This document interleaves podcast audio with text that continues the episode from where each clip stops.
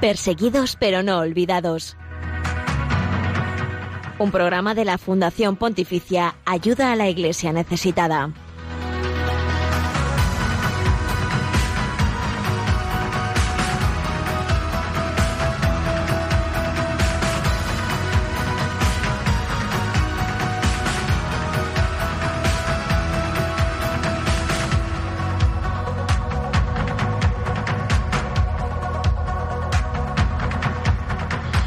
Este fin de semana en redes sociales un epitafio audiovisual ha recorrido los distintos perfiles de muchas cuentas de la Iglesia, especialmente de la familia salesiana, recordando la figura del padre Antonio César Fernández, misionero español asesinado en Burkina Faso el pasado viernes y de su propia boca le veíamos, le escuchábamos, decía, esta vocación salesiana es una gracia de Dios que no merezco. Mis 50 años de salesiano es un regalo que he ido descubriendo junto a los jóvenes. Vamos a profundizar un poco más eh, sobre la vida de este valiente misionero, una vida entregada, una vida dada, de cuya pues última situación, este asesinato, eh, ya era eco pues toda su vida, ¿no? Especialmente dedicada a la enseñanza, a los jóvenes, a aquellos jóvenes más olvidados, más marginados de este rincón del planeta de Burkina Faso.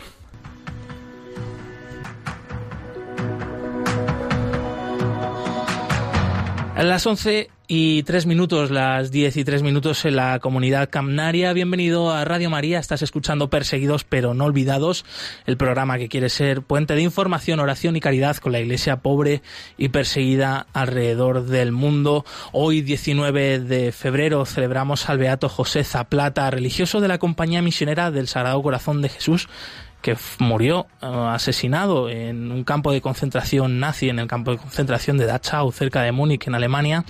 Durante la Segunda Guerra Mundial a él encomendamos el programa de hoy, encomendamos a la Iglesia que hoy sigue sufriendo la persecución, sigue sufriendo a causa de su fe.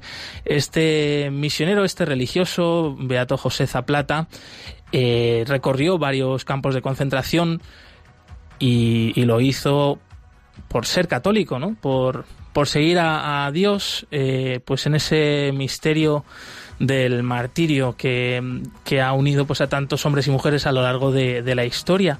Él pasó por varios campos de concentración y finalmente murió contagiado de tifus cuando cuidaba de enfermos en este campo de concentración de Dachau de Múnich y como digo, pues a él nos encomendamos, encomendamos el programa de hoy y a todos vosotros, queridos oyentes de Radio María.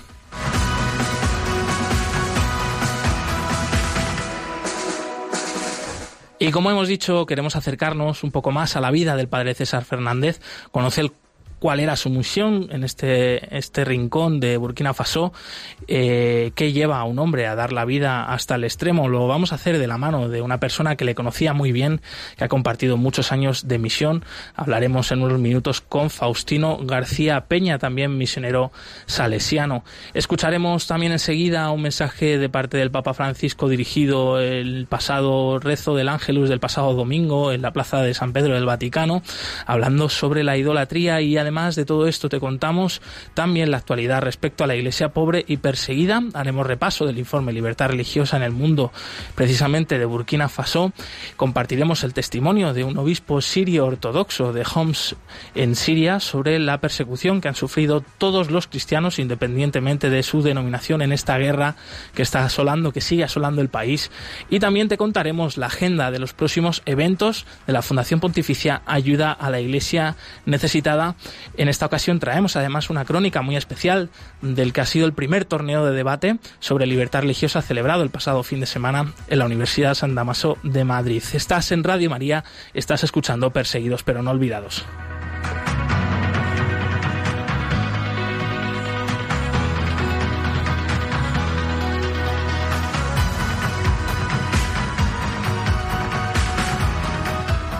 Damos la bienvenida al equipo del programa, Javier Esquina en los controles técnicos. Bienvenido, amigo. Hola, buenos días y bienvenido también a Perseguidos pero no olvidados en Radio María. Eh, de nuevo estás acompañado, ¿no? Tienes ahí a tu lado a un compañero. Bienvenido. sí, eh, se presenta el mismo. Claro que sí, adelante. Hola, buenos días. Pues mi nombre es eh, Pedro, eh, vengo de Guinea Ecuatorial, donde también colaboro y ayudo con Radio María. Qué bueno, Pedro. Muchas gracias por estar aquí, por compartir este programa con nosotros. Enseguida se va a incorporar también Nieves Barrera, compañera del Departamento de Promoción de Ayuda a la Iglesia Necesitada.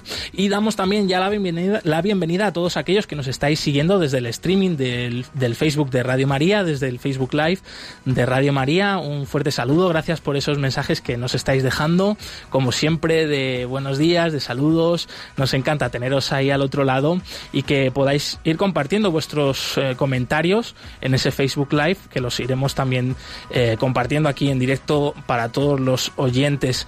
Eh, también les recordamos los otros canales de contacto con el equipo del programa. Estamos en Twitter, arroba ayuda neces. Nos pueden dejar ahí sus comentarios también con el hashtag almohadilla, no les olvides. Estamos en Facebook, Ayuda a la Iglesia Necesitada, en el Instagram Ayuda a Iglesia Necesitada y por supuesto en el correo del programa Perseguidos pero no olvidados arroba radiomaria.es. Pues bien, sin más dilación, pasamos a escuchar el mensaje del Papa Francisco en el último Ángelus del pasado domingo desde la Plaza de San Pedro del Vaticano, hablando sobre las bienaventuranzas y el peligro de las idolatrías.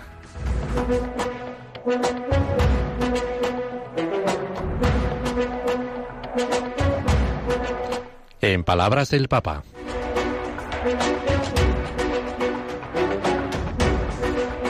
La pagina del Vangelo odierno ci invita dunque a riflettere sul senso profondo dell'avere fede. La página del Evangelio de hoy nos invita pues a reflexionar sobre el sentido profundo de tener fe, que consiste en confiar totalmente en el Señor. Se trata de romper los ídolos mundanos para abrir nuestros corazones al Dios vivo y verdadero. Solo Él puede dar a nuestra existencia la plenitud tan deseada, pero difícil de alcanzar. Fratelli e sorelle, sono molti infatti anche ai nostri giorni Hermanos y hermanas, de hecho, incluso en nuestros días hay muchos que se proponen como dispensadores de felicidad. Prometen éxito a corto plazo, grandes beneficios a la mano, soluciones mágicas a todos los problemas y así sucesivamente. Y aquí es fácil resbalar sin darse cuenta en el pecado contra el primer mandamiento, es decir, la idolatría, sustituyendo a Dios por un ídolo. La idolatría y los ídolos parecen cosas de otro tiempo, pero en realidad son de todos los tiempos. También de hoy, y describen algunas actitudes contemporáneas mejor que muchos análisis sociológicos. Per questo Gesù ci apre gli occhi sulla realtà. Siamo chiamati alla felicità Jesús nos abre los ojos a la realidad, estamos llamados a la felicidad, concluía el Papa Francisco en este mensaje del pasado Ángelus, el domingo de la semana pasada, en la plaza del San Pedro del Vaticano. Y esta reflexión sobre las bienaventuranzas que pues nos traen el sentido profundo, decía el Santo Padre, de tener fe, que es la confianza plena en Dios y romper con los ídolos del mundo. Nieves, eh, recién llegada, ¿qué, qué opinas? ¿Qué opinas de estas palabras del Santo Padre? Pues que son fantásticas y además es que las bienaventuranzas son una manera de poder llegar a esa felicidad real, ¿no? De vivir, una forma de vivir y que, que, nos da la paz suficiente, que nos da las fuerzas y, y, una manera de pues, cumplir con el Evangelio. A mí me parecen fantásticas. Además, un privilegio, pues como parte de la Fundación Ayuda a la Iglesia Necesitada, poder estar trabajando precisamente para los bienaventurados de hoy, ¿no? En los cinco continentes, de los que lloran, de los que pasan hambre, de los que tienen sed de justicia, de los que pues eh, son perseguidos a causa del nombre de Jesucristo. Ellos son los bienaventurados y los hijos predilectos. ¿No? de la Iglesia. Sí, es un privilegio y es una responsabilidad. O sea, se nos pone en nuestras manos esta, esta responsabilidad y, y bueno, y creo que como Iglesia para todos también lo es.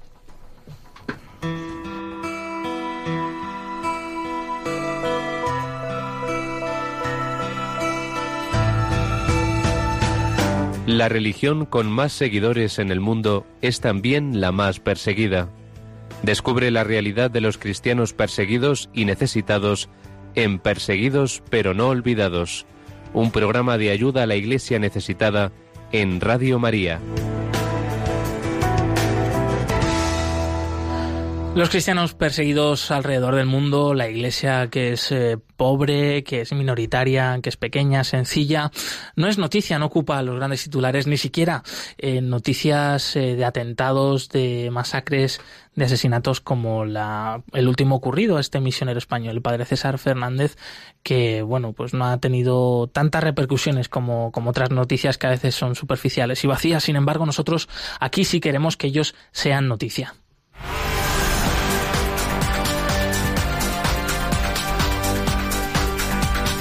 Queremos que sea noticia.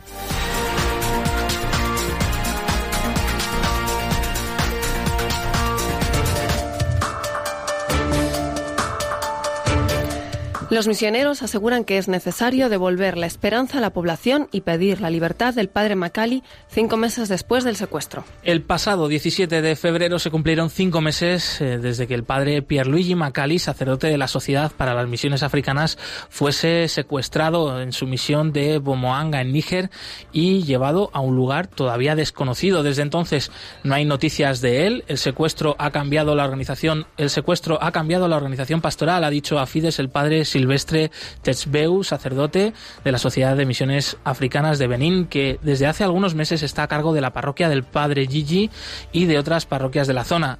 En una nota enviada a la agencia Fides, el misionero cuenta cómo la diócesis ha reorganizado la presencia de misioneros en la zona.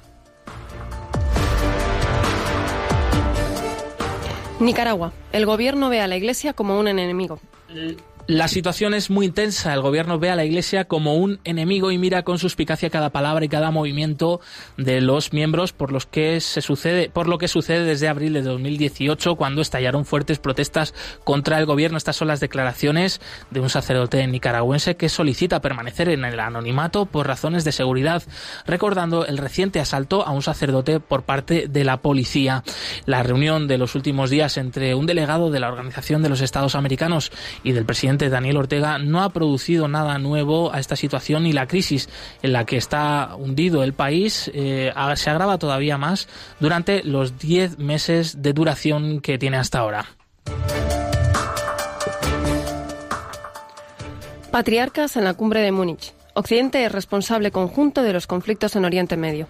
La, la 55 Conferencia Internacional No Gubernamental sobre Seguridad, celebrada en Múnich del 15 al 17 de febrero, también acogió una representación de las iglesias de Oriente Medio. Estuvieron presentes el patriarca caldeo Ruiz Rafael Saco, junto con Monseñor Ignatius Afrem II, patriarca sirio ortodoxo de Antioquía, que con su participación en la cumbre tuvieron la oportunidad de participar en reuniones bilaterales con representantes políticos de diferentes países. Ambos intervinieron explicando la condición de las comunidades religiosas en Oriente Medio y en este encuentro fue organizado por la Fundación Hans Seidel.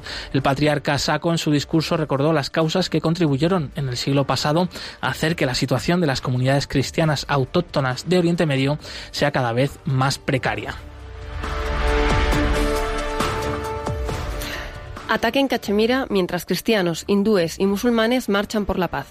Desde India y Pakistán nos llega este mensaje. Tan pronto como comenzamos nuestro viaje de paz, armonía y hermandad, unos 40 soldados indios fueron martirizados, asesinados en Cachemira. La intención de los terroristas era desestabilizar el contexto y las relaciones entre India y Pakistán. Así se ha expresado a la agencia Fides Anob Ragmik, activista pro derechos humanos y organizador de la manifestación y de la marcha por la paz que se lanzó el pasado 13 de febrero desde Lumbini, Nepal, y que va a culminar en Mahar Uttar Pradesh, el estado más poblado de la India en los próximos días.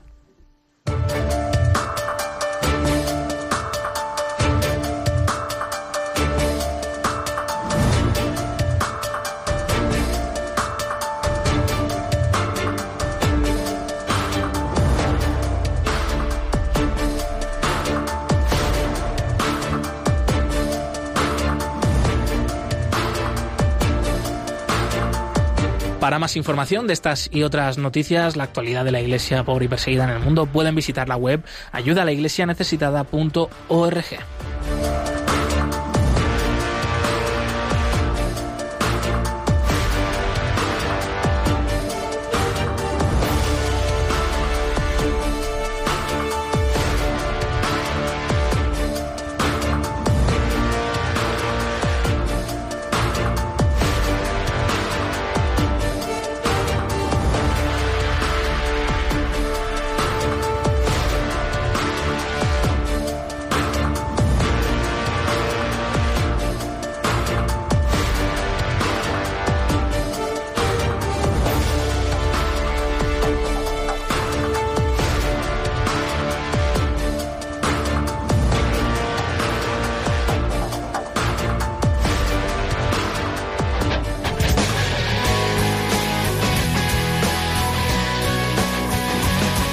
Testigos del siglo XXI.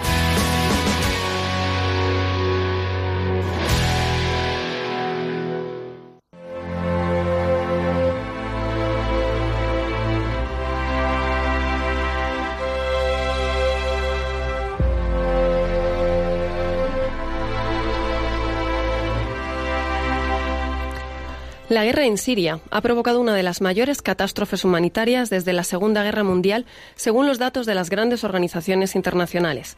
Cerca de 12 millones de personas viven fuera de sus casas, 7 millones incluso han huido ya del país y las cifras de muertes rondan el medio millón.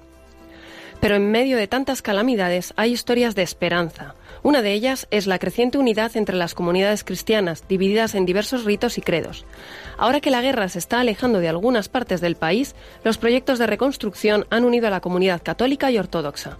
Monseñor Selwano Salmene, líder de la Iglesia Siro-Ortodoxa en la ciudad de Homs, está trabajando junto a la Fundación Pontificia Ayuda a la Iglesia Necesitada en la reconstrucción de cientos de casas de familias de su comunidad y de las iglesias destruidas por los bombardeos, como la iglesia de San Miguel en la ciudad de Homs.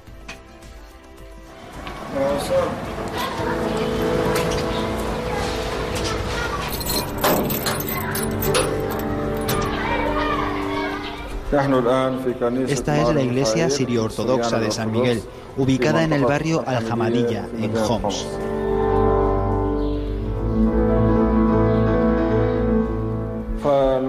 Lloré cuando vi la iglesia por primera vez después de la batalla. Para mí, como pastor de los sirio-ortodoxos en Homs, ver esto fue muy doloroso. Todo estaba sucio y había basura en todos lados. La escena era terrible.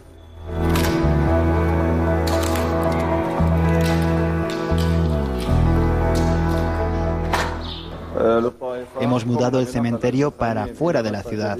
Queremos hacer un campo de juegos para los niños allí.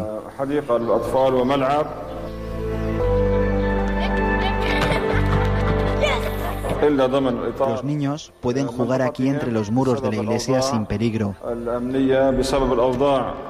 Esto les ayuda a recuperarse después del trauma de la guerra.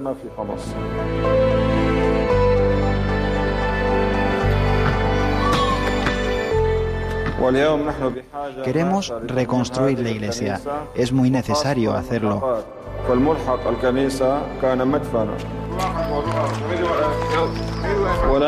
Sin embargo, mi sueño es renovar las casas antes que la iglesia. Cuando las casas estén reconstruidas, la gente volverá. La vida entonces volverá a la iglesia, cuando la gente vuelva a sus casas.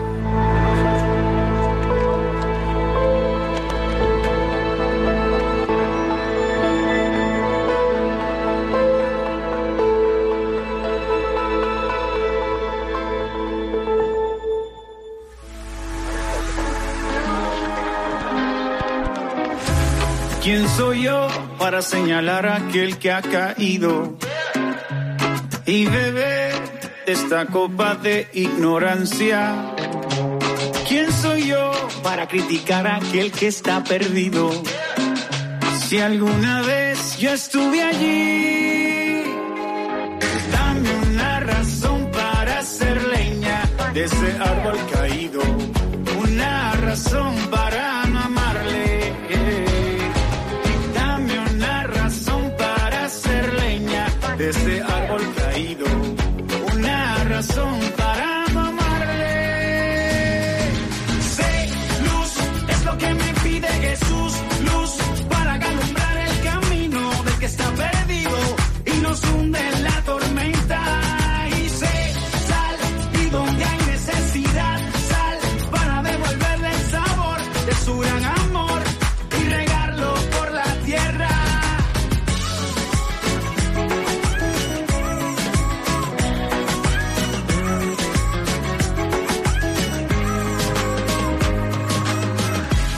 ¿Quién soy yo para destruir lo que Dios restaura y olvidar su misericordia? ¿Quién soy yo para ignorar aquel que está herido? Si alguna vez yo estuve allí, dame una razón para hacer leña de ese árbol caído, una razón para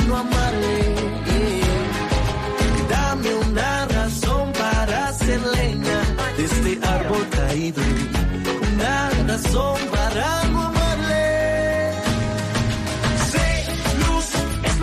Y continuamos en Perseguidos pero no olvidados en Radio María con el equipo de ayuda a la iglesia necesitada. Nos están llegando muchos mensajes a través del streaming del Facebook Live de Radio María. Os agradecemos vuestra participación a través también pues de esta herramienta con la cual estamos conectados en directo. Eh, Nieves, no sé si quieres comentar alguno de estos mensajes. Pues mira, sí, eh, nos, nos escriben desde Colombia, que están aquí pendientes del concierto Toma para ya. ayudar a Venezuela. Qué bien. al- con la que también estamos muy implicados nosotros, ¿verdad? Por Como supuesto. organización. Mira, también desde, mira, desde Benavente, Olenis Cueto Jiménez nos, eh, nos escribe también para saludar. Y pues mira, eh, hay una persona, Antonio José Ocampo, que nos comenta también que está conmovido por la muerte del padre Fernández en Burkina Faso. O sea, nos están siguiendo todos, muchísimas gracias.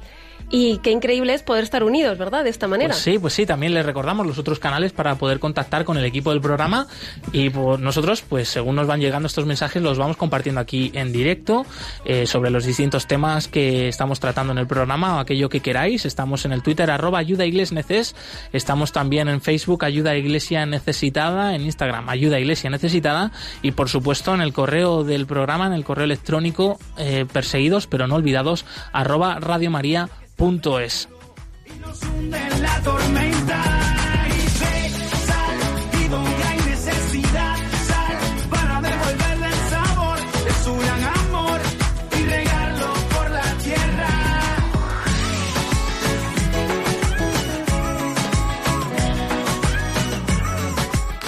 El pasado fin de semana en la Universidad San Damaso de Madrid eh, tuvo lugar el primer torneo de debate sobre libertad religiosa en el mundo organizado por Ayuda a la Iglesia Necesitada y en el cual participaron hasta ocho colegios de la Comunidad de Madrid con cerca de 60 alumnos competidores en un total de 12 equipos. Eh, para mí, mm, he de reconocer personalmente toda una novedad esta modalidad de torneo de debate, pero que sin duda pues fue una sorpresa muy agradable de conocer de cerca y mm, en primer lugar pues eh, tuvimos con nosotros al organizador y asesor de este evento eh, Jorge Álvarez Palomino, antiguo estudiante del CEU, director del Club de Debate del CEU, y que pues puso un punto de profesionalidad a este torneo destacado y que también pues compartía sus impresiones sobre el mismo.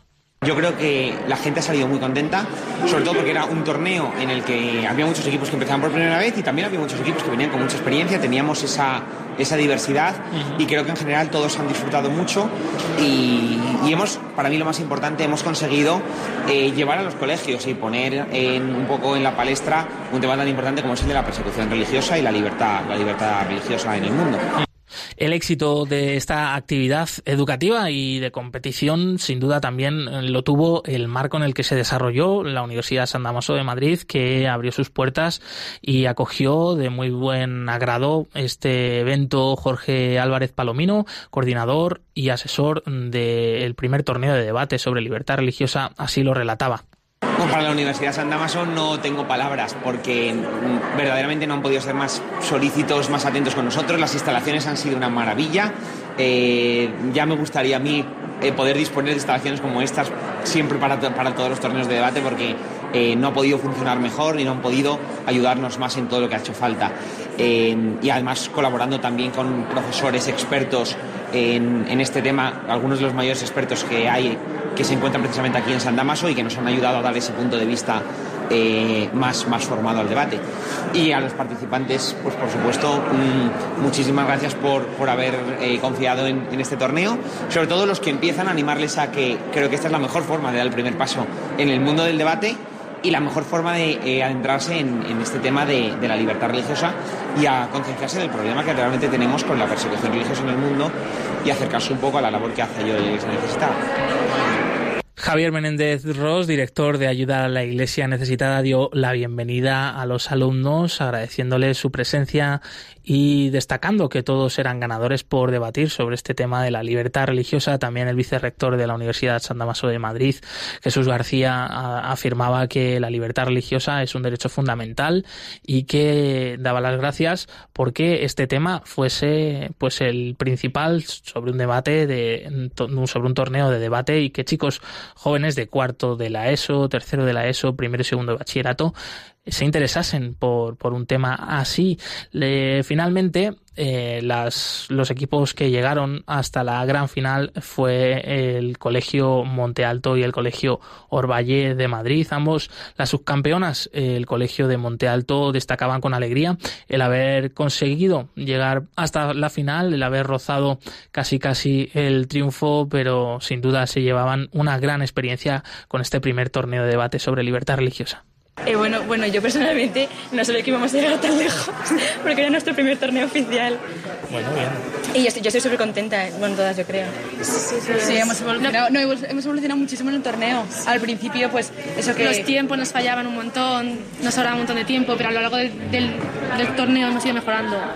Y las eh, grandes vencedoras, las alumnas de primero bachillerato del Colegio Orvalle de Madrid, eh, cuatro jovencísimas alumnas, eh, también pues se alegraban de esta enhorabuena de haber ganado el primer torneo de debate sobre libertad religiosa y destacaban que había sido un tema no fácil de preparar, pero que sin duda les había ayudado mucho a conocer más de cerca la situación de la persecución religiosa en el mundo y de la necesidad de defender la libertad religiosa. Ha estado bastante interesante, muchos de los debates han estado muy reñidos y la verdad es que ha sido todo un honor poder participar y ganarlo. Súper, súper contentas. Por ejemplo, era mi primer concurso de debate y joder, pues, hace mucha ilusión ganarlo. Desde la organización de ayuda a la Iglesia necesitada reiteran el agradecimiento a todos los participantes, a estos ocho colegios, Colegio Arzobispal de Madrid, Colegio Senara, Colegio Orvalle, Colegio Los Olmos, Colegio Monte Alto, Colegio Los Fresnos y Colegio Retamar por haber participado. Y también agradecen a la Universidad San Damaso de Madrid por haberles permitido poder celebrarlo en sus estupendas eh, instalaciones. Y testigo de parte de ayuda a la Iglesia necesitada de este torneo, pues eh, para que irnos más lejos. Tenemos aquí a Nieves Barrera, compañera del Departamento de Promoción de Ayuda a la Iglesia Necesitada, colaboradora del programa, que estuvo de principio a fin eh, echando una mano a todos los detalles y a la organización de este torneo de debate. Nieves, ¿a ti qué te pareció eh, pues esta iniciativa? No sé si habías estado ya en algún torneo de debate anteriormente. Pues no, es la primera vez que he estado y la verdad es que me parece todo un reto y una iniciativa increíble en la que no solamente es que hayamos estado ayudando, sino que hemos aprendido un montón. Hemos, nos hemos quedado alucinados porque hay mucho nivel en los colegios. Eh, estos jóvenes son cañeros totales tenemos un futuro a la vista muy, muy interesante con ellos, porque es increíble ver cómo responden, cómo se han preparado durante un tiempo toda, toda la pregunta que había en el, en, el, en el torneo, cómo tienen sus argumentos, cómo son capaces de debatir a favor y cómo son capaces de debatir en contra. O sea, es increíble, ¿no? Es, eh, vamos, que cualquiera de ellos podía subirse a un estrado para hablar como político, vaya. Claro, lo más alucinante que yo descubrí eh, y, que me parece estupendo, el torneo de debate no se trata de quién tiene mejor opinión, ¿no? O peor opinión, eh, sino quién, pues, debate, tiene mejor oratoria, tiene mejor comunicación, presenta mejores argumentos, sabe contestar, ¿no? En tiempo real aquello que les han dicho y, eso es que es verdad, es un, es un gran reto. Efectivamente, es un saber estar. O sea, no solamente es lo que dices o no solamente es cómo lo dices, sino que va todo en conjunto, ¿no? Y allí veías cómo pues se preparaban absolutamente todo. Era muy gracioso verles ensayar también, porque tenían su discurso pero mm, entonces eh, eh, practicaban todo, hasta las formas de cómo expresarlo. Pero era súper importante. Además, hay que agradecer a los jueces porque les, eh, enseñaron muchas cosas. Aprendimos todos. Yo de allí me llevo también cosas para nuestras conferencias, pero que aprendimos todos y fue un torneo en el que todos ganaron literalmente porque contaron con expertos en el tema, tanto de debate como de contenido, y les fueron dando toques y, y, enseñanzas para sus futuros debates, ¿no? Entonces fue muy interesante, la verdad que hubo muchísima emoción y son unos chavales que nos han dejado a todos maravillados. Las 11 y 30 minutos, las 10 y 30 minutos en las Islas Canarias, ojalá pues que se sigan celebrando más torneos de debate con este tema principal, la libertad religiosa en el mundo, para hacer calar esta realidad a los jóvenes, a, los futuros profesionales eh, y, y crear conciencia en una sociedad que muchas veces eh, no tiene en cuenta esta situación grave alrededor del mundo.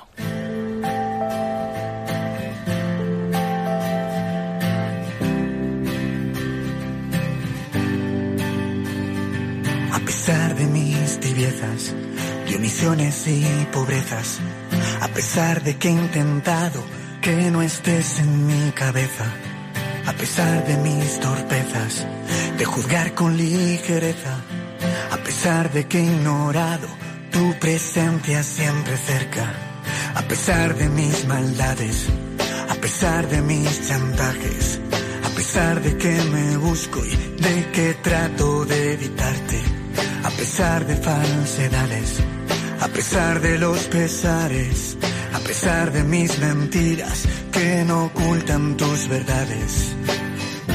Solo quiero expresarte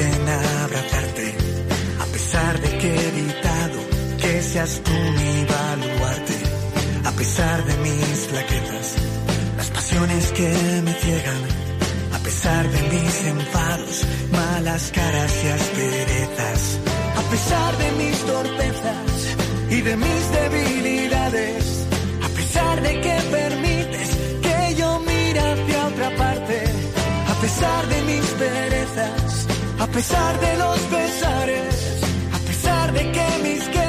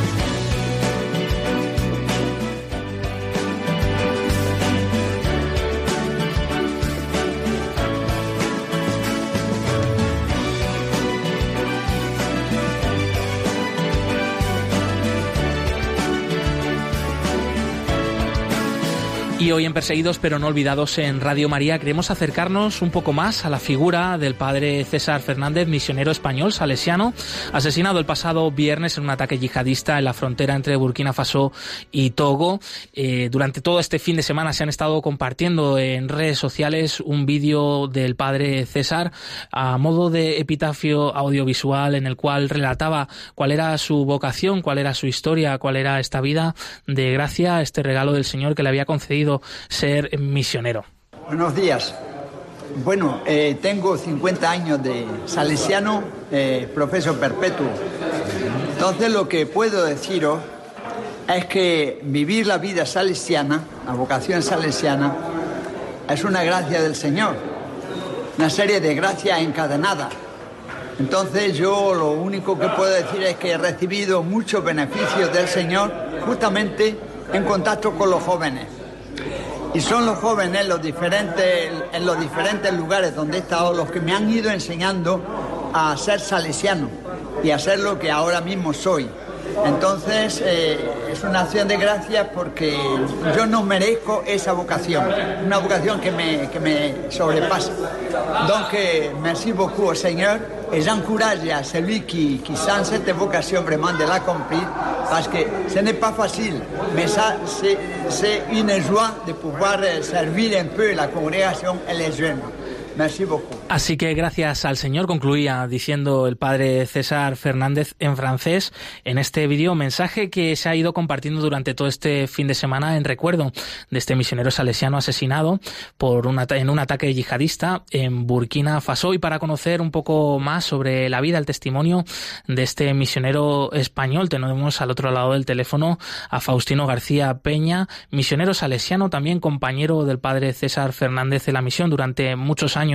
Faustino, bienvenido. Hola, buenos días. Eh, buenos días. En primer lugar, eh, ¿conocéis algún dato nuevo, Faustino? Eh, ¿Alguna circunstancia que hayáis ido conociendo durante estos días sobre las circunstancias de este del asesinato del padre César Fernández? Yo particularmente no tengo ninguna novedad más de lo que ya ha estado publicado en, en los eh, padre Faustino, creo que tenemos. Ah, ahora, perdona, te habíamos perdido. Disculpa por haberte interrumpido. continúe. Digo que yo, yo no tengo ninguna noticia nueva con respecto a lo que ya ha estado publicado, sea en los medios de España o en RFI, ¿no? en la Radio Francia Internacional que dieron la noticia también. No hay nada nuevo con respecto a aquellas primeras noticias. Faustino, has estado desde 1995 y hasta hace unos años eh, compartiendo misión con el padre César Fernández. ¿Cómo, cómo describirías eh, a, este misionero salesiano?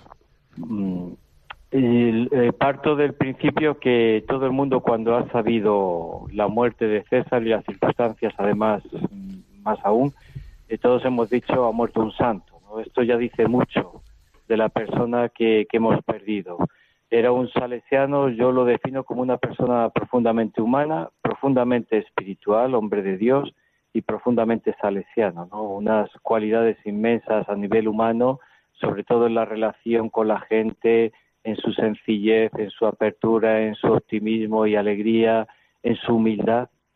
Unas cualidades de profundidad espiritual, era muy solicitado por mucha gente para hacerse acompañar espiritualmente, ha dado tantos ejercicios espirituales, retiros, ha trabajado mucho en la formación de religiosos y religiosas, no solamente en los salesianos, y luego la perspectiva que tenía de la vida y de todo lo que ocurría, bueno, lo hemos escuchado ahora en el vídeo, que él ha transmitido eh, con respecto a su vocación, ¿no? Una visión profundamente espiritual, todo a través de los ojos de Dios, ¿no? Y con una profunda fe y confianza en Él. Hmm. Y profundamente salesiano por el amor que ha tenido a los jóvenes y a los niños, todo lo que ha hecho. Precisamente en este mensaje, en este video mensaje que hemos visto y, requevisto en redes sociales, eh, comentaba el padre César Fernández, he recibido muchos beneficios de mi misión entre los jóvenes. Eh, en tu experiencia, Faustino, mm, ¿qué beneficios has recibido tú? ¿Qué beneficios reciben los misioneros salesianos en sus misiones? El beneficio que recibimos está en función de la apertura que tenemos cuando estamos en una cultura que no es la nuestra si entramos en una cultura, en un país que nos es extranjero y venimos con nuestros esquemas de España, concretamente nosotros, ahí pocos beneficios podemos recibir. pero cuando estamos abiertos a la cultura, vemos que hay otra manera de, ver la vida, de vivir los valores. Incluso la escala de valores cambia en algunos aspectos, ¿no? Y, y, salimos enriquecidos a partir de la experiencia y de la vida cotidiana con los que nos rodean, sabiendo también además que no vamos para hacer cambiar o para instruir gente, sino vamos para recibir y para acoger lo que ellos nos dan. De una cierta manera también son los otros los que nos evangelizan, no somos nosotros los que evangelizamos. Y cuando hablo de evangelizar es esta transmisión de valores que enriquecen la persona y que enriquecen la vida de un cristiano, en nuestro caso. Eh, padre Faustino, supongo que pues estos momentos eh, para la familia salesiana son momentos difíciles de constatar eh, una un, pues un ataque no contra una misión que es una misión de paz que es una misión de educación que es una misión de esperanza entre los más necesitados. Sin embargo también no sigue habiendo esperanza en el testimonio en la vida del padre César Fernández no sin duda alguna. Yo ya lo he dicho en varios medios de comunicación evidentemente esta muerte es una muerte trágica y nos duele mucho, pero yo lo considero como una victoria y como un broche de oro a su vida, ¿no? Eh, todo lo que César ha hecho y sobre todo ha sido queda multiplicado ahora por 100 con este tipo de muerte, porque él ha dado hasta el final y ha hecho visible lo que ha querido hacer cada día en su vida salesiana, que es dar su vida por Dios y por los jóvenes. Y la ha dado hasta el punto de derramar su sangre porque era consciente él de los peligros que había. De esto hemos hablado varias veces, porque todos los que estamos por allí somos conscientes de ciertos peligros, sobre todo cuando tenemos que viajar en la subregión. Eh, y, aún siendo consciente, sabiendo que había este riesgo y que él podría ser en algún momento asesinado como lo ha sido, eh, él lo aceptaba y lo aceptaba por esta opción de vida de darla enteramente a Dios y a los jóvenes y por amor. Entonces, en este sentido, eh, los frutos son grandísimos, ¿no? Y, es por eso que digo que es un broche de oro a su vida y un testimonio grandísimo para todos nosotros. Eh, César será recordado ahora de una manera más amplificada que si hubiese muerto, por ejemplo, de una muerte natural. Y todas las acciones, todo, todo lo que ha sido él, queda, como digo, multiplicado por 100. Enseguida conoceremos un poquito mejor el contexto de Burkina Faso, eh, bueno, pues de las situaciones que hay allí con distintos grupos de corte yihadista. Parece que uno de estos grupos, pues, fueron los responsables de, este asesinato del padre César Fernández. Antes de terminar, eh, Faustino, eh, bueno, pues desde aquí, desde Radio María, desde la organización Ayuda a la Iglesia Necesitada, pues nuestro más sentido pésame a toda la familia salesiana, a todos los misioneros salesianos, unidos también a este mensaje de esperanza que acabas de compartir con nosotros y encomendamos el alma del Padre César Fernández a María Auxiliadora, a Don Bosco y pues sí, esperando que, su testimonio pues siga dando muchos frutos en Burkina Faso, en el resto del mundo. Antes de terminar, no sé si querías compartir un último mensaje con los oyentes de Radio María. No simplemente eso, que quede en nuestro recuerdo esta gran persona, este gran santo, y saber que ha dado mucho fruto en vida y después de muerto seguirá dando fruto y mucho más. Don Faustino eh, García Peña. sí, disculpa. perdonad, eh, os agradezco los signos de proximidad no solo hacia la familia salesiana y a todos los que le hemos conocido y seguir rezando para que todos aquellos que siguen trabajando, seguimos trabajando, pues sigamos teniendo el coraje y sobre todo dar el testimonio que César ha dado. Pues puede contar con ello, claro que sí, don Faustino García Peña, misionero salesiano, compañero del padre César Fernández. Un fuerte abrazo y hasta pronto. Hasta pronto, a vosotros también, gracias.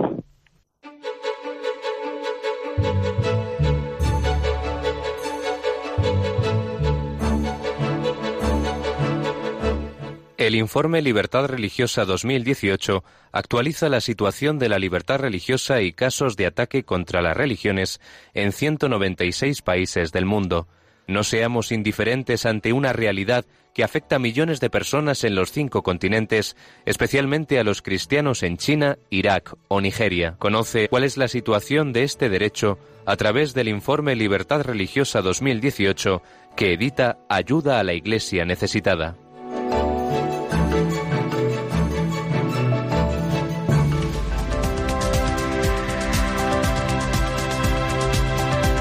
Libertad religiosa en el mundo.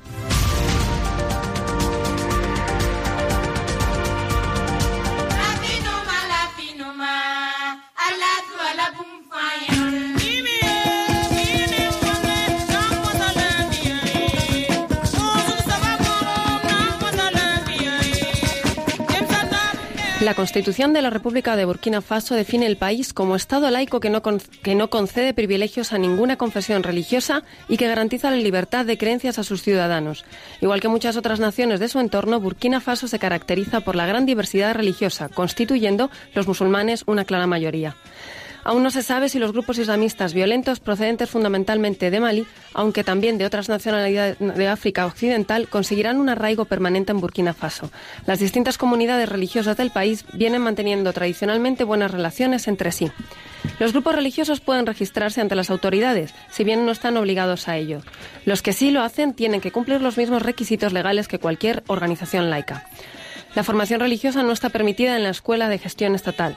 El país cuenta también con colegios de educación primaria y secundaria musulmanes, católicos y protestantes. Los centros educativos tienen libertad en las cuestiones relacionadas con su personal, aunque deben informar al gobierno de la designación de los directores.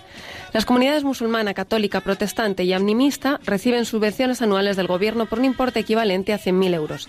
También perciben ayudas para desarrollar una serie de programas y proyectos que desde el punto de vista del gobierno fomentan el bien común o el interés nacional en el ámbito educativo. Actualmente, una comisión está trabajando en la elaboración del proyecto de una nueva constitución.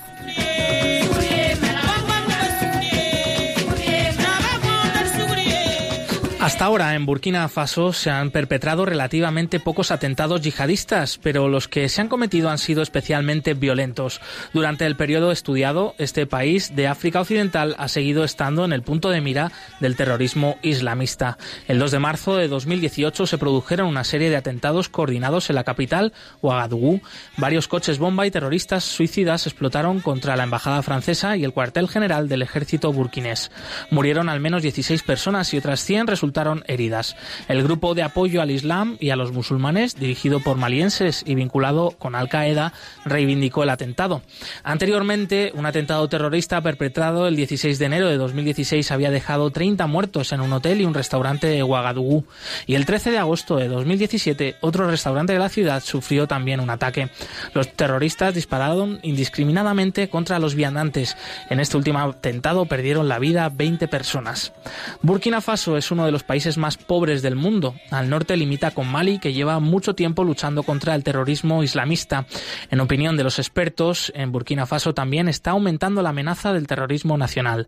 Por ejemplo, el predicador radicalizado Malam Diko ha reivindicado varios atentados contra militares y civiles. El gobierno de Burkina Faso ya ha clasificado a su organización, Ansarul Islam, como terrorista.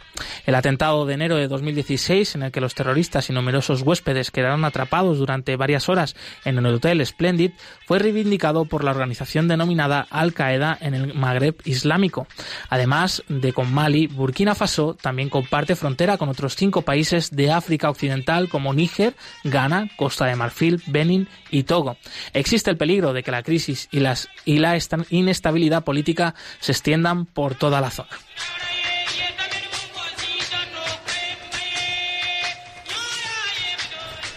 Ante la amenaza terrorista transnacional de la región del Sáhel, Burkina Faso, Mali, Mauritania, Níger y Chad están trabajando junto a un ejército francés para combatir el yihadismo dentro de sus fronteras como parte de la operación Barkhane. En febrero de 2017, esos cinco países acordaron la creación de una fuerza antiterrorista conjunta. La Iglesia Católica de Burkina Faso y de los países colindantes lleva mucho tiempo fomentando de forma activa la paz y la reconciliación. El cardenal Philippe Ouedraogo, arzobispo de Ouagadougou, ha animado a afrontar con valentía la crisis de seguridad de Burkina Faso. En esta situación todos los ciudadanos son responsables del futuro del país.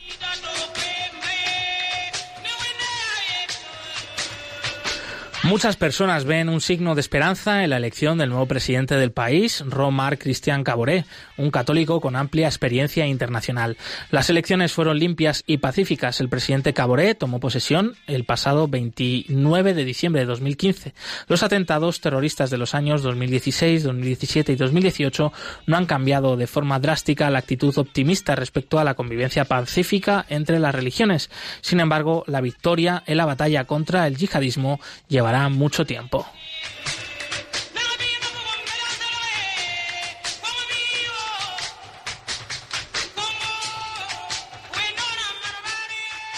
El informe completo sobre la libertad religiosa en Burkina Faso, así como el resto de países del mundo, lo pueden consultar en la web ayuda a la iglesia necesitada.org.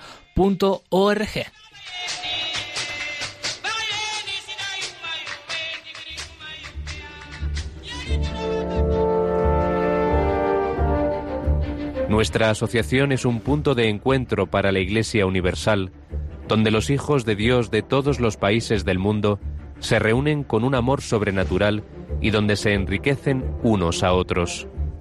Padre Berenfried van Straten, fundador de Ayuda a la Iglesia Necesitada.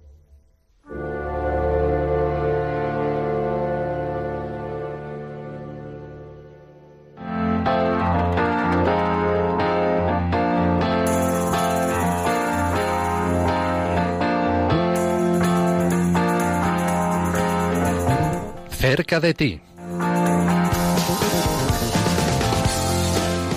Nieves Barrera, compañera del Departamento de Promoción de Ayuda a la Iglesia Necesitada, que nos traes, como siempre, la agenda de los próximos eventos de ayuda a la Iglesia Necesitada. Cuéntanos, ¿qué tenemos por delante en esta semana? Tenemos dos eventos importantes y a los que recomiendo asistir. El primero va a ser en Zaragoza, que lo recordamos el 21 de febrero a las siete y media de la tarde, una oración eucarística en la parroquia de Santa Engracia. Aprovechemos para pedir por, por el alma de este salesiano que ha, que ha vida. Exactamente.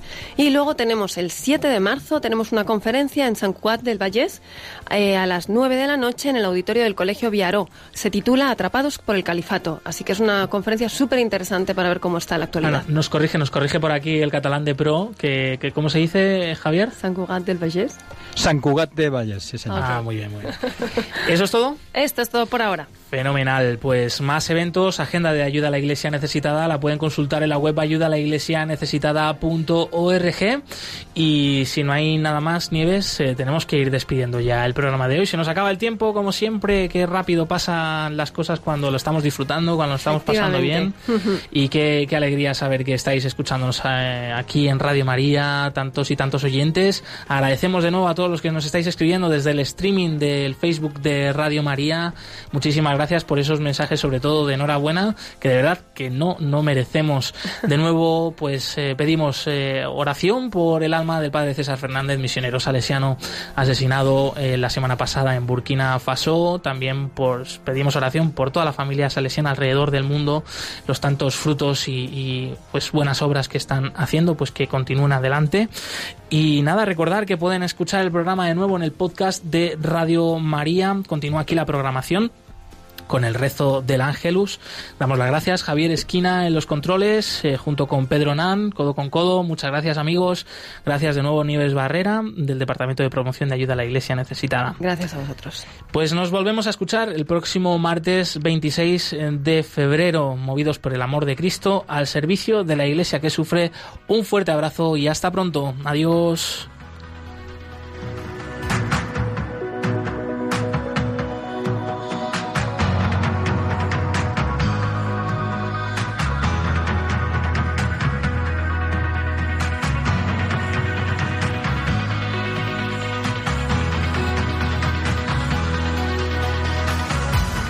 Han escuchado Perseguidos pero no olvidados.